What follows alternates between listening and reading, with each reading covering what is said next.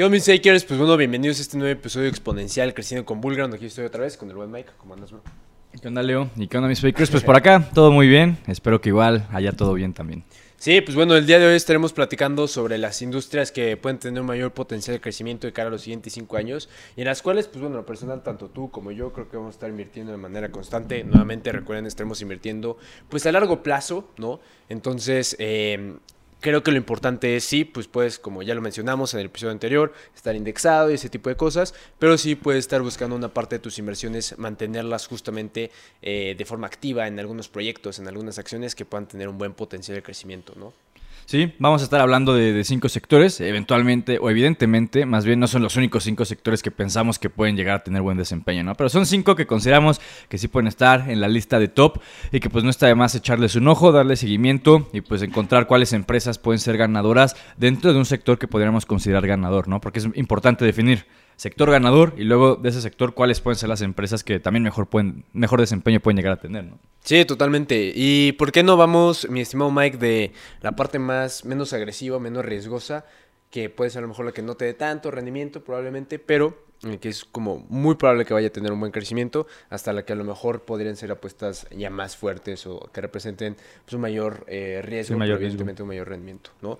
Eh, en lo personal, pues yo, yo lo que me gustaría iniciar es justamente con toda la parte de biotecnología, farmacéuticas que estén desarrollando pues vacunas, ¿no? Y que se puedan adaptar de manera muy sencilla a cualquier tipo de enfermedad o cualquier tipo de... Eh, pues, bacterias, ¿no? De virus que veamos a nivel mundial, ¿no? Lo hemos estado viendo con las vacunas ARM de eh, Moderna, de Pfizer, que pues prácticamente de esa forma pueden hacer eh, modificaciones, ¿no? Modificaciones muy rápidas, muy sencillas, eh, bueno, obviamente no muy sencillas, pero me refiero a la cuestión de que sea muy ágil justo el proceso de elaboración de una nueva vacuna, sobre todo ahora que estamos viendo pues tantas variantes, no solamente con, en este caso con el COVID, sino realmente lo vamos a ver yo creo que muy probablemente con más y más este, enfermedades, que espero no sea el caso, pero creo que es una realidad que seguramente viviremos más pandemias en los próximos sí, años. hay más de un especialista, ¿no? Que dice que las pandemias van a empezar a ser como una especie de, como la economía, que la economía es un ciclo, que las pandemias igual van a pueden empezar a tener su ciclo, ¿no? Que probablemente lleguen más,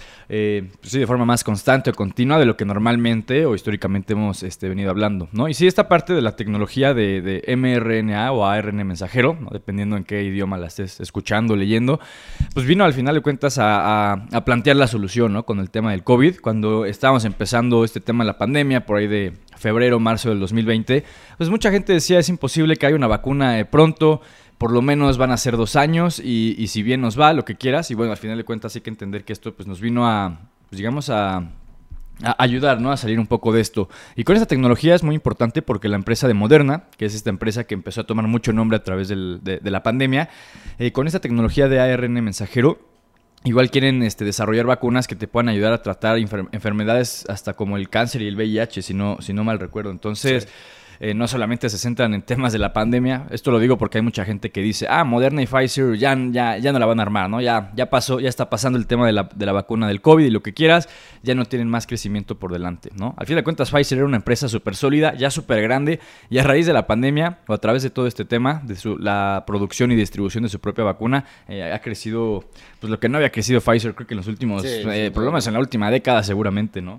Sí, y algo muy importante aquí, mis fakers, es el tema de patentes, ¿no? Entonces, las farmacéuticas que tengan, eh, pues por ejemplo, ¿no? la parte de las vacunas o también, por ejemplo, algunos otros eh, tratamientos para enfermedades pues importantes, eh, al final tiene una patente y esa patente tiene una vigencia de 10 años. Entonces, durante esos 10 años, pues tal cual se puede llegar a poder sacar pues mucho provecho, ¿no? De toda la investigación que realizaste, porque hay que recordar que son investigaciones que valen miles de millones de dólares, o sea, realmente cuando tú investigas y ya obtienes una solución a alguna enfermedad o un tratamiento, que sea efectivo, pues entonces tal cual tienes 10 años para poder recuperar todo lo que invertiste en investigación y pues que evidentemente eso, eso te dé una rentabilidad o te dé más oxígeno para poder seguir con más investigaciones o incluso comprar más empresas, ¿no?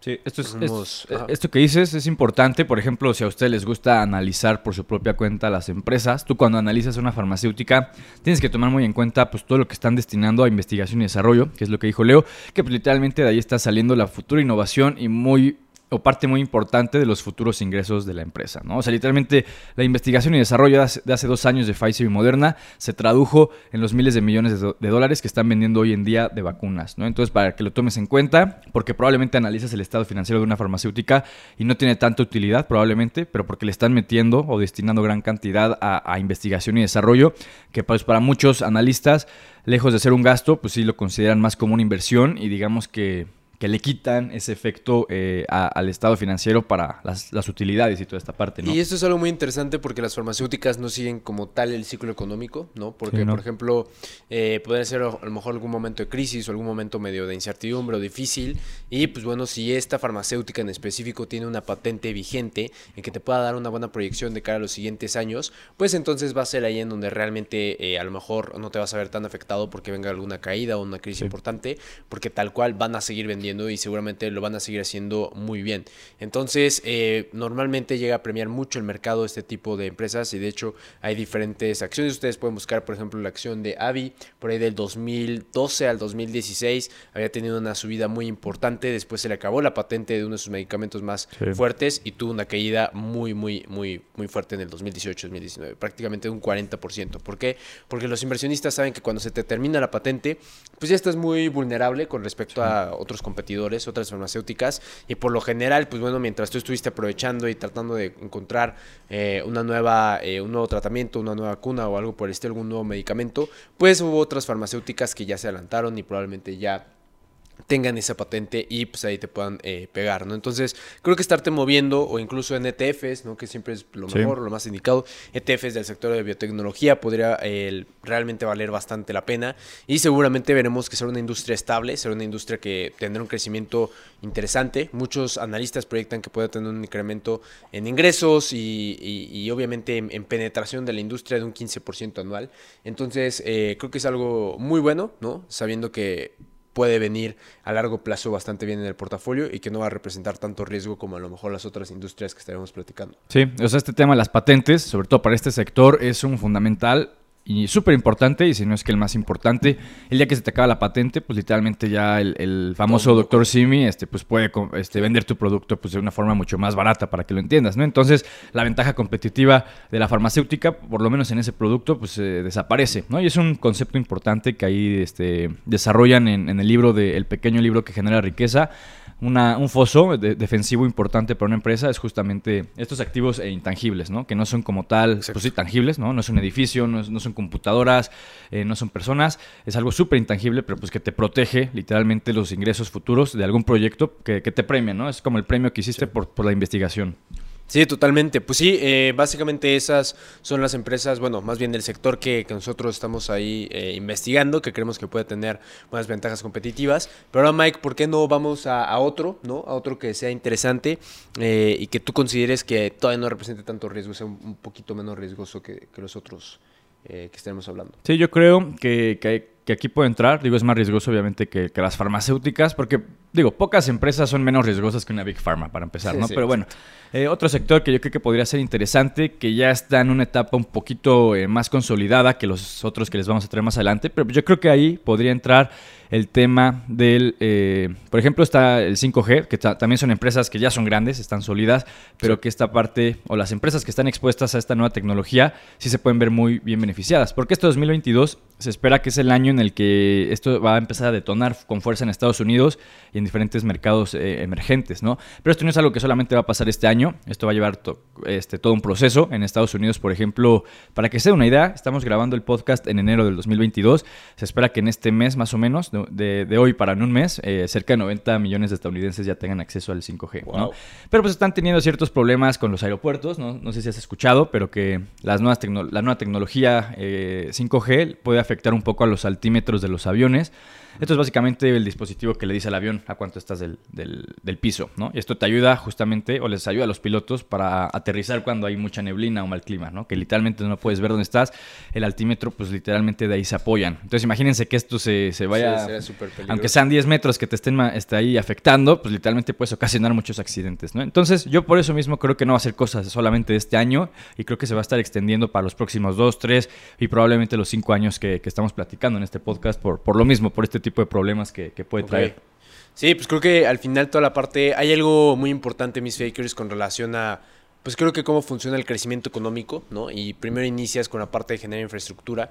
¿Por qué? Porque si no hay infraestructura, pues prácticamente no puede haber más industrias, ¿no? O sea, como que todo se basa a partir de, por ejemplo, si eh, quieres que haya comercio y todo, pues necesitan carreteras, ¿no? Y pues obviamente las carreteras es infraestructura. Si quieres que haya educación, pues necesitan escuelas, eso es infraestructura. Estamos hablando que realmente para que justo pueda haber más desarrollo o más crecimiento económico se necesita de infraestructura y pues también al final es de lo que más empleos genera, ¿no? Sin, duda alguna.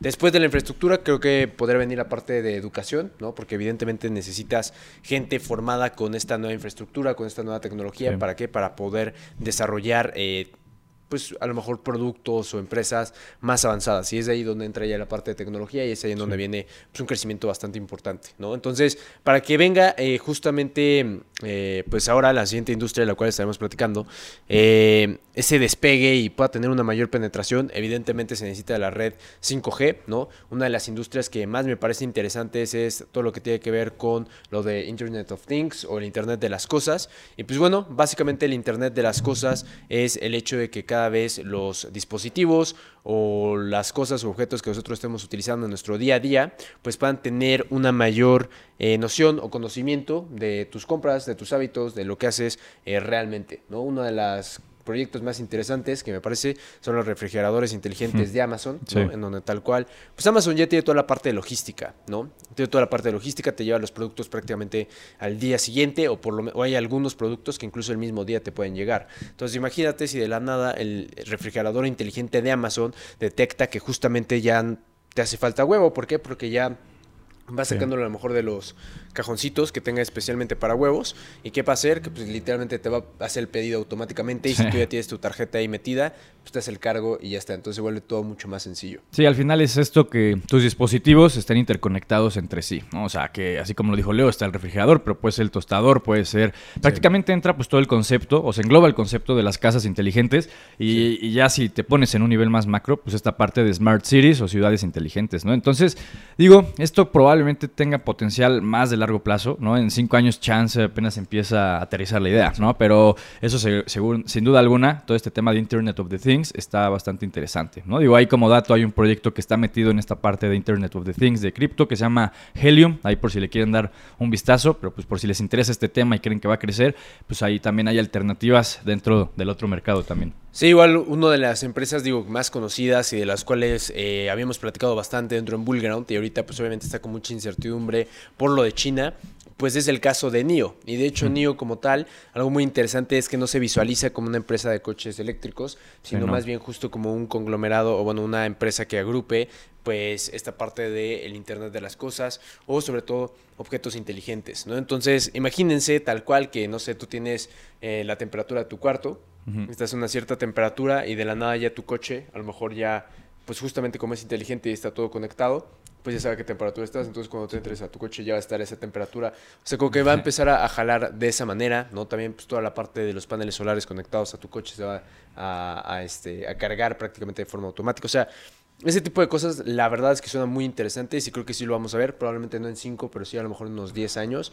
¿no? Eh, y el hecho que haya cada vez más este tipo de infraestructura, creo que sí nos puede llevar a algo que creo que es muy interesante, que es la parte del metaverso, ¿no? Sí, sin duda. Eso también va a ser una tecnología pues, de las más radicales. Eh, Igual, ¿no? Se están metiendo muchas empresas que ya están consolidadas, pero también pues, proyectos descentralizados de cripto, ¿no? Entonces también en el metaverso va a haber mucho crecimiento, pero al final yo, yo considero que se va a poder armar con una especie de guerra entre proyectos pues, centralizados y los proyectos descentralizados, pues también veremos qué tipo de metaverso es el que la sociedad pues, pues le, gusta más, ¿no? Por lo menos, porque sí está padre imaginarte la idea del metaverso de Facebook, pero a mucha gente que pasa pues no confía en Facebook, ¿no? Entonces pues les, les genera un poco de miedo o incertidumbre esta nueva idea quién sabe si vaya a ser el metaverso ganador, a pesar de que a día de hoy parece que se está posicionando como, como uno de los principales, ¿no? Pero va, a estar interesante esa parte.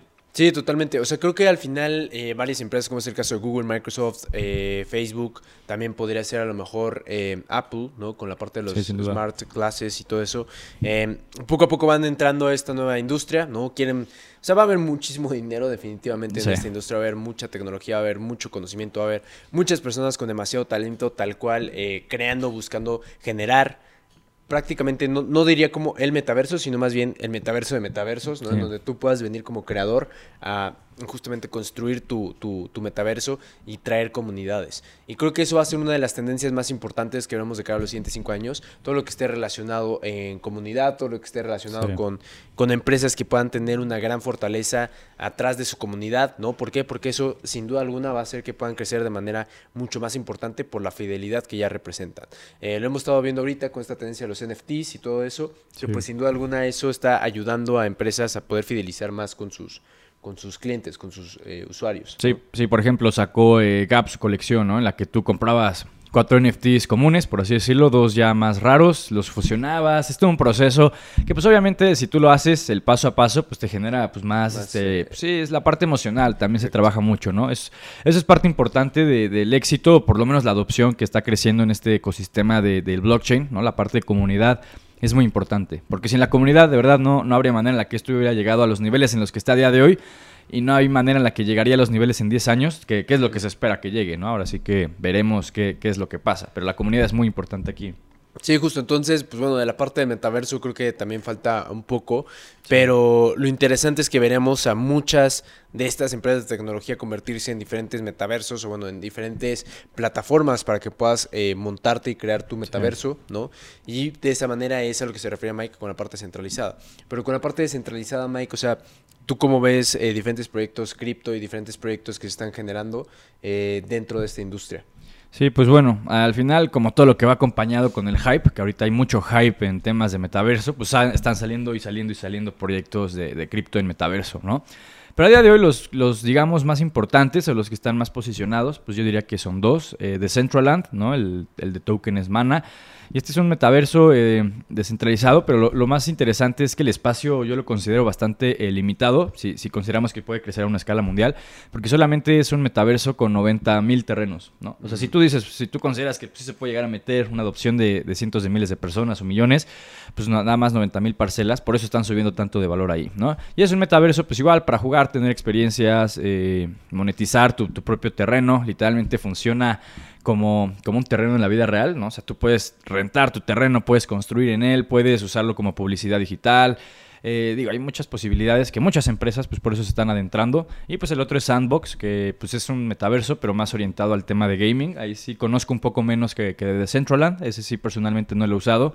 Pero igual, la adopción que tiene está, está, está, está bastante interesante lo que ha crecido este proyecto. Sí, y algo muy interesante con la parte de eh, todo lo que tenga que ver con metaversos es que va muy enfocado hacia la parte de gaming, ¿no? O sea, creo que este gamification va a ser esencial para que más gente quiera meterse a esto. ¿Por qué? Pues porque el obtener recompensas, chance por estar destinando parte de tu tiempo ahí, como es lo de Axie Infinity y diferentes eh, videojuegos, pues bueno, definitivamente va a ser que más personas quieran destinar pues parte de su tiempo en el mundo real al metaverso, ¿no? Es como una recompensa para poder estar ahí. Pues por algo Microsoft eh, está comprando Activision, porque seguramente, digo, no creo que estén pensando nada más en poner los videojuegos en su Game Pass. Eh, obviamente tiene que ver algo orientado a la parte de gaming en el metaverso, que, el CEO de Microsoft, tú, te sabes el nombre, creo, a mí se me olvida siempre. Satya Natella. Sí, Satya Natella, eh, pues él dijo, ¿no? Que él sí considera que el gaming va a ser uno de los pilares que, que sustenten todo el crecimiento del metaverso.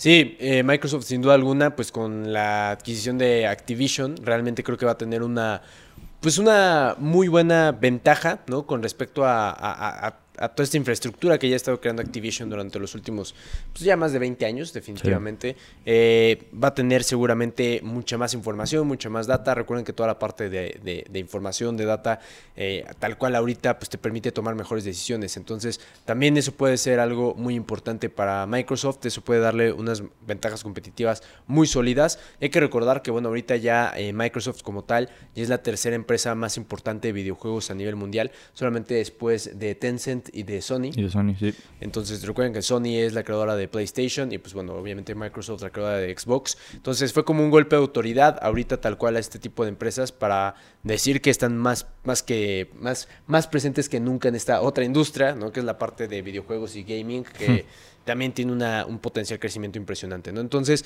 yo en mi perspectiva, no sé tú cómo lo veas, pero creo que la parte de metaverso con lo de gaming se va a fusionar se va a convertir en una sola industria y que sí, evidentemente eh, la parte de metaverso va a tener varias ramas. Una de esas ramas yo considero no solamente la parte de gaming, sino también eh, todo esto que estaba pues generando Zoom, ¿no? Que era como de comunicaciones. Seguramente con la parte del metaverso va a empezar a incluir la parte de comunicaciones. Sí, eh, sin duda alguna puede llegar a sustituir la especie de, reuniones digitales, ¿no? Si te pones tu headset y, ya estás en la misma sala de juntas que con el directivo de, tu, de la empresa de tu cliente de Japón. Eh, sin duda alguna eh, es una manera un poco más cercana, ¿no? De lo que podría empezar a convertirse esta parte de... Pues sí, el metaverso al final se puede definir en que va a cambiar la interacción y tú la interacción, digo, la puedes utilizar para lo que quieras, ¿no? El gaming yo creo que sí va a ser uno de los pilares, probablemente el pilar, es, es bastante probable, pero igual ya todo el tema de, interacción, yo creo que sí va, va a tener ahí sus, sus cosas interesantes y que yo creo que va a seguir creciendo en adopción. Pero sí, el metaverso se ve interesante. Muy bien, entonces ya llevamos la parte de las farmacéuticas, o bueno, como tipo biotecnología. Ya llevamos la parte de eh, la red 5G, 5G. y estas pues, grandes empresotas. Y ahora estuvimos hablando del metaverso. ¿Cuál tú crees que sea la siguiente industria que, que podría llegar a generar un buen, un buen crecimiento en los siguientes años? Una industria que yo creo que va a tener muchísimo crecimiento en los próximos cinco años y que ya involucra más riesgo que las que hemos platicado eh, anteriormente. Todavía no hay muchas empresas que cotizan en bolsa de esto y quién sabe si llega a haber muchas empresas que cotizan en bolsa de esto porque van a entender ahorita eh, la esencia de esto, ¿no? Pero pues digo, yo creo que las empresas que estén metidas en desarrollo o en temas de desarrollo más bien de, blockchain va a estar creciendo eh, muchísimo, muchísimo, muchísimo. Eh, cada vez pues están implementando más lo que son los smart contracts pues ya aplicado a la vida real, ¿no? Entonces yo personalmente creo que eso va a tener mucho crecimiento. No sé si hay empresas que, su objetivo sea cotizar en bolsa porque pues en, en teoría pues, son empresas con un objetivo de descentralización y pues al final de cuentas el llegar a cotizar en bolsa es pues pertenecer al sistema, ¿no? Entonces no sé qué tan peleado eso pueda llegar a estar, pero por ejemplo está eh, Block, que antes era Square, ¿no? Que igual hemos comentado, es una empresa pues fintech, pero que igual ya se está metiendo a temas de, desarrollo de, blockchain, eh, está teniendo varios desarrollos en la parte de Bitcoin como tal, ¿no? A ellos les, les importa mucho Bitcoin, entonces digo, por ahí puede salir empresas como Block que cambien un poquito su giro y que también le empiecen a dar una importancia importante a esto, ¿no? Yo, yo fíjate que dentro de esas creo que hay una que, me gusta mucho, que es Accenture, que es una consultora. Consultora, sí. Y, ok, a lo mejor y probablemente estos proyectos probablemente no quieran salir a bolsa, pero siento que se van a necesitar consultoría justamente en temas de blockchain, como algunas empresas, como Nike a lo mejor, o sea van a tener que utilizar blockchain para poder hacer los tokens, para poder hacer NFTs, para poder meterse al metaverso.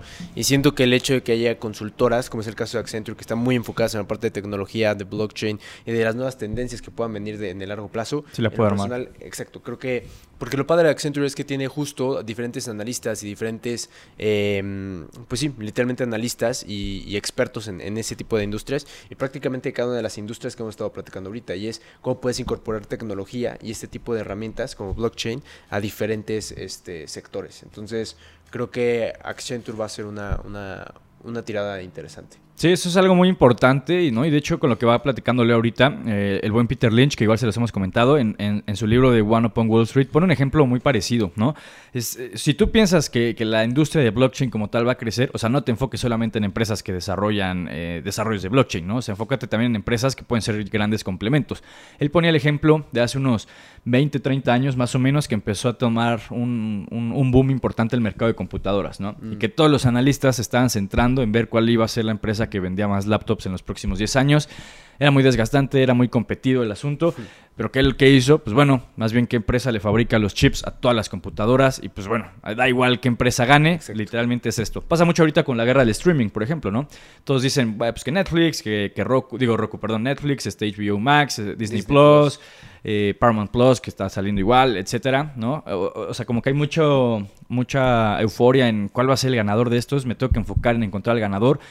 Digo, hay empresas que están mejores posicionadas que otras, ¿no? Disney y Netflix este, son las más, eh, las líderes del sector, eh, las otras están un poco más rezagadas, pero pues bueno, en vez de enfocarte en esto, pues enfócate en una empresa que se vea beneficiada por la guerra del streaming, ahí podría entrar Roku o podría entrar otro tipo de empresas, ¿no? Entonces, eso que comentó es bastante importante y traten igual de aplicarlo, sea cual sea el, para todo lo que hemos comentado, no, o sea, no solamente es empresas de 5G, no son solamente las que ponen las antenas, ¿no? O sea, ahí puede entrar un sinfín de, de oportunidades al final.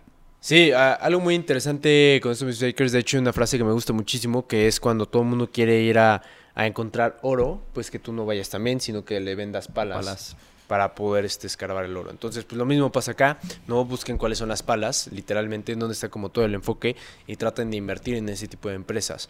Eh, creo que, pues bueno, estamos ya hablando de eh, cuatro industrias, ¿no? Bueno, cuatro sectores que hemos estado analizando.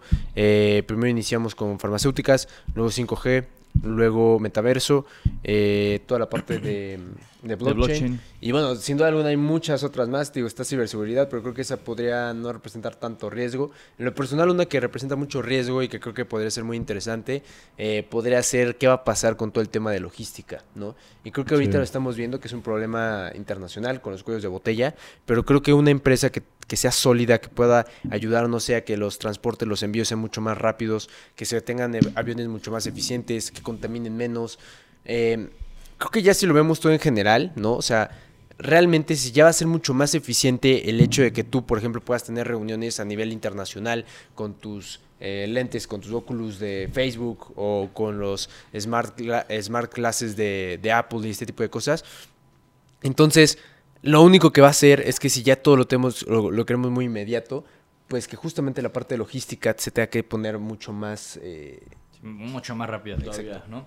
Y, difícil pensarlo porque digo, hay veces o lugares en donde Amazon ya te puede entregar creo que hasta en 30 minutos. No digo obviamente en Estados Unidos, ¿no? Aquí no ha llegado a, acá, pero sí está, está bastante importante, ¿no? Pero sí, este tema de la logística, entre más te ahorren el tiempo, esa empresa sin duda alguna va a ser una de las grandes ganadoras, ¿no? Porque igual esto abarca, por ejemplo, el e-commerce, ¿no? El e-commerce, pues es evidente que va a seguir creciendo, creciendo y creciendo, pero pues ¿qué, tipo de empresa se puede ver, beneficiada por esto? Pues una que justamente optimice, ¿no? Este, toda esta parte de la cadena de suministro.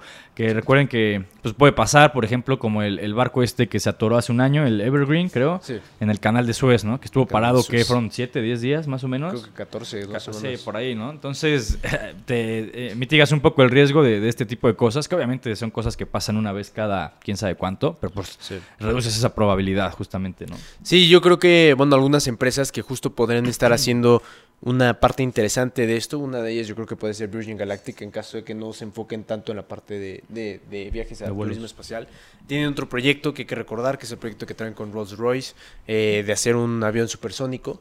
Y ese avión supersónico, pues bueno, evidentemente podría ser no solamente que lleve esa persona, sino incluso a lo mejor en algún momento puede llevar cargamento. Porque si no, ese es el problema más importante. O estamos hablando de que, por ejemplo, imagínate con con la parte del metaverso, pues estamos hablando que cada vez el comercio va a ser mucho más internacional, cada vez va a ser mucho más fácil poder tener un negocio global, poder venderle prácticamente a cualquier persona, hacer negocios con una persona que prácticamente se encuentra del otro lado del mundo, pero eh, ¿cómo vas a poder hacerle llegar ese producto de manera rápida y mucho más rápida que a lo mejor algún local que esté dentro de su ciudad? Ese es ahí en donde creo que va a haber una oportunidad interesante. Creo que Virgin Galactic o Airbus podrían ser empresas interesantes en cuestión de la infraestructura para que puedan empezar a hacer este tipo de naves, de, de, de de este, pues sí, aviones, ¿no? O sea, aviones muy, muy avanzados en cuestión de tecnología, que sean más eficientes y, también bajar los costos. Creo que lo que bajen los costos y reduzcan el tiempo va a ser vital. Sí, creo que es importante dimensionar un poco la, la velocidad de los vuelos supersónicos. Creo que era que te podía llevar de Nueva York a, París o a Londres en, hora y media, ¿no? Algo así. De Nueva York a Londres en, Cuando, hora y media. Creo que en un vuelo normal, pues que te puede tomar unas 10 horas más o menos. Eran 7 horas. Ah, bueno, entonces pues sí, te está reduciendo el tiempo pues prácticamente en 5, ¿no? O sea, lo divides entre 5 pues para que dimensionen un poco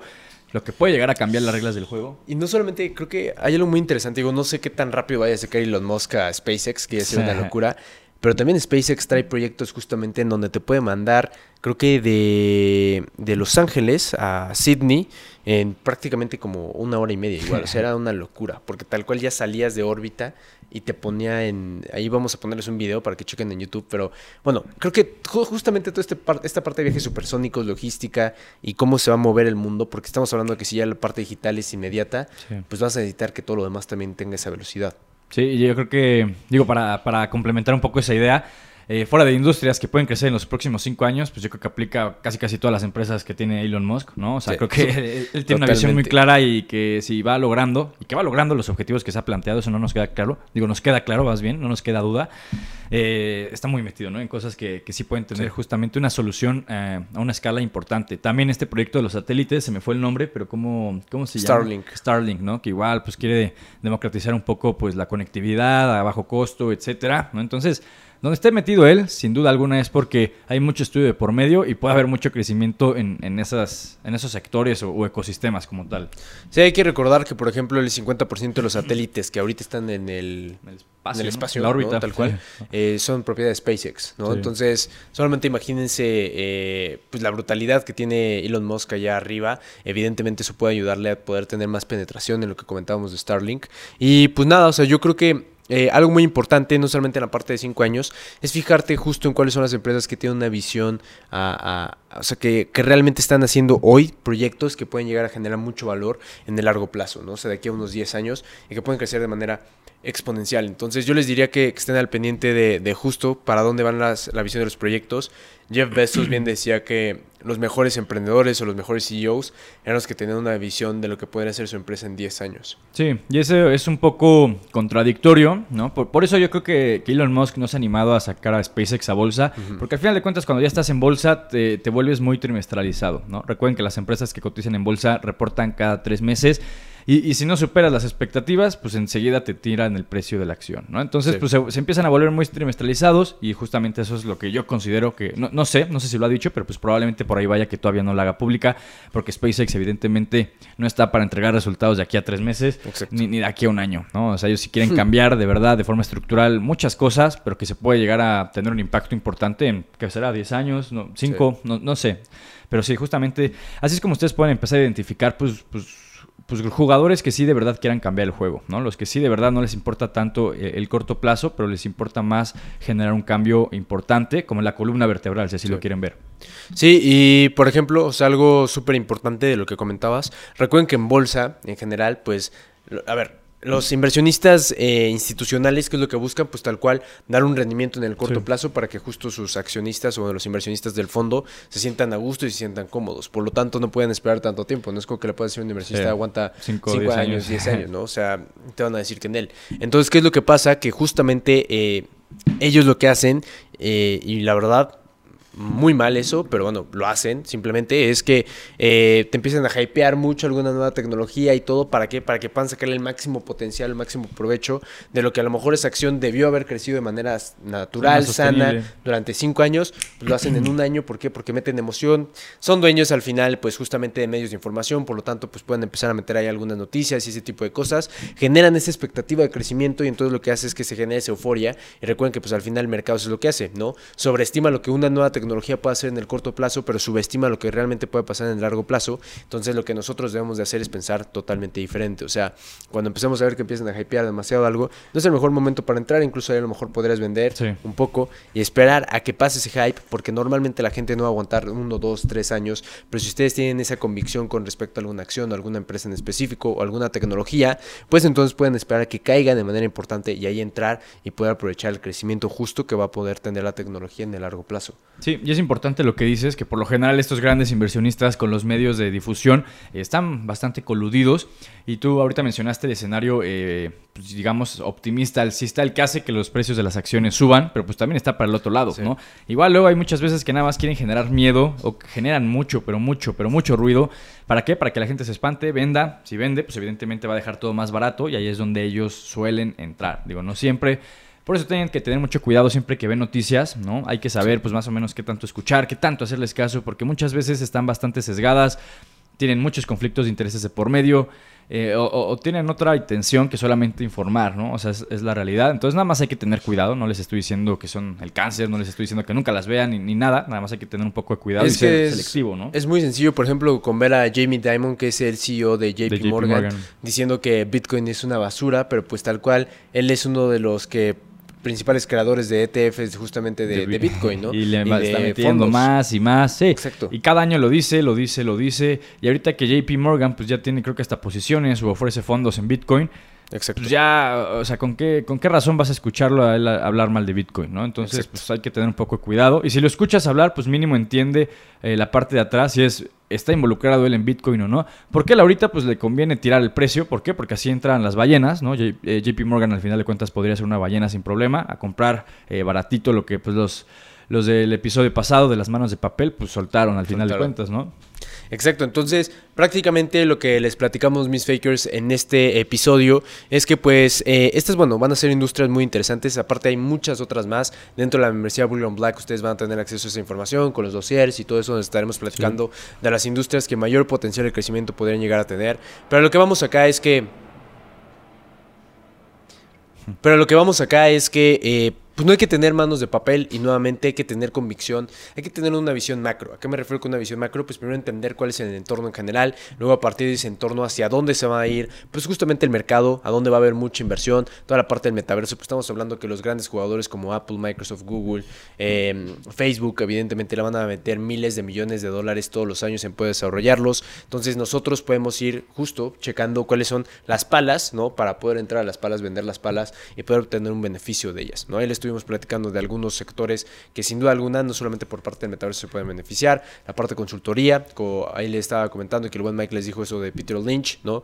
Eh, y aún así, digo, dentro del podcast estaremos comentando de más proyectos de diferentes eh, creo que industrias que pueden sonar muy interesantes. Y yo creo que para concluir, Mike, pues es eso, ¿no? O sea, si realmente tú vas investigando y vas viendo que poco a poco sí se van cumpliendo las expectativas o lo que estaba prometiendo las empresas, ¿no? O la industria en general, pues entonces vale bastante la pena el, mantenerte a largo plazo, ¿no? Sí, yo creo que es importante hacer esta clase de ejercicios porque así como que eres capaz de identificar como la tendencia general, ¿no? ¿A qué me refiero? Ya vas mínimo contra la corriente. O sea, si, si estás invertido en una empresa que está en un sector que pues, tiene todas las de crecer, pues ya a partir de ahí estás ganando. No es lo mismo si estás invirtiendo, por ejemplo, ahorita eh, eh, pensando en el largo plazo en petroleras, por ejemplo, ¿no? Que pues el pensamiento de largo plazo es que de aquí a 10 años pues van a perder mucho protagonismo porque pues evidentemente se va a empezar a usar menos, pues ya partiendo de, la gasolina, ¿no? Que muchos coches empezarán a ser eléctricos y lo que quieras. Entonces es muy importante empezar a identificar esto desde la parte macro y a partir de ahí tú puedes empezar a tomar mejores decisiones eh, de inversión de largo plazo y que ya te ayuden pues a generar pues realmente la, la parte de la riqueza, ¿no?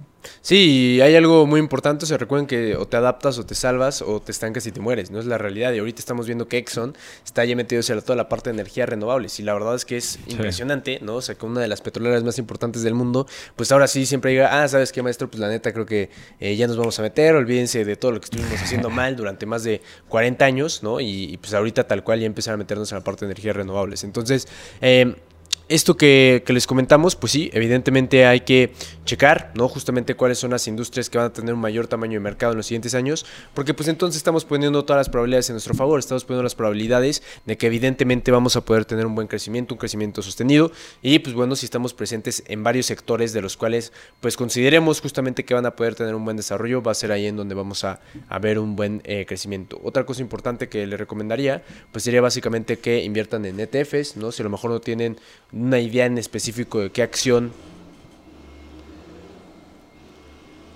Hmm.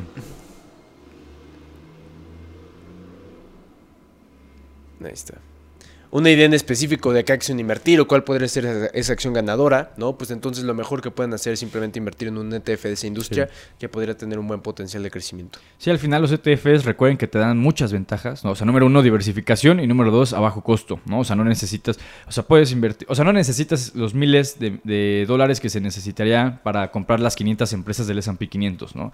El ETF del S&P 500, pues hay muchos, pero pues el más eh, común es el BOO y te cuesta creo que 300 dólares, si mal no recuerdo, por allá de andar. Un poquito más, más o menos. Sí, entre 300, 400 dólares, que digo, sí es algo relativamente elevado, pero no son los, los cientos de miles probablemente, o, por lo menos miles de dólares que sí necesitarías si de una en una acción empezarías a comprar empresas del S&P 500. No solamente la de Amazon, pues cuánto te cuesta, imagínense, ¿no? La de Google igual. Entonces, pues la, la de Berkshire Hathaway, ¿para qué, para qué les digo? ¿no? Entonces, pues sí está, está bastante interesante la parte de los ETFs. Sí, totalmente eh, mis fakers, entonces pues nada, creo que si van buscando ese tipo de ETFs, van también este, investigando cómo va a ir el crecimiento de las industrias y se mantienen siempre así actualizados, que no es algo que les va a quitar mucho tiempo, nuevamente creo que pueden checar cada seis meses cómo va esa industria a la cual estábamos volteando a ver, a lo mejor se empieza a pagar un poco lo del metaverso, ¿por qué? Hmm. Porque pues es normal, ¿no? Obviamente ahorita trae mucho hype porque lo anunció Facebook y fue como un golpe así muy cañón, pero bueno, o sea, al final lo que nosotros tenemos que estar buscando es invertir en proyectos que van a ser eh, sólidos y que van a crecer independientemente de que haya hype o no haya hype, porque es ahí en donde realmente queremos estar. Y pues no sé, Mike, si quieres agregar algo. Pues buenísimo. No, la verdad es que yo creo que ya todo está dicho, ¿no? Hay cualquier comentario, cualquier industria que ustedes consideren importante o interesante que no hayamos mencionado, pues déjenla en los comentarios para igual eh, checarla y todo, ¿no? Lo que les decíamos al inicio. No es que sean las únicas cinco que digamos que vayan a crecer, pero son las cinco que nos parecen interesantes, ¿no? Ya cada quien podrá también, de acuerdo a lo que sabe, pues considerar, ah, esta sí, esta no. Recuerden que no nada más es seguir lo que diga alguien y, ya está, ¿no? O sea, también tienen que tener su sentido común, su criterio y lo que quieran, y pues ya también eh, se, se puede siempre aportar valor a la mesa, eso siempre va a ser pues, pues bien recibido, es la verdad, ¿no? Pero pues sí, de mi parte es todo y, gracias por escucharnos, Speakers. Sí, sin duda, ahí estamos al pendiente de sus comentarios y nos vemos en el próximo episodio. Cuídense.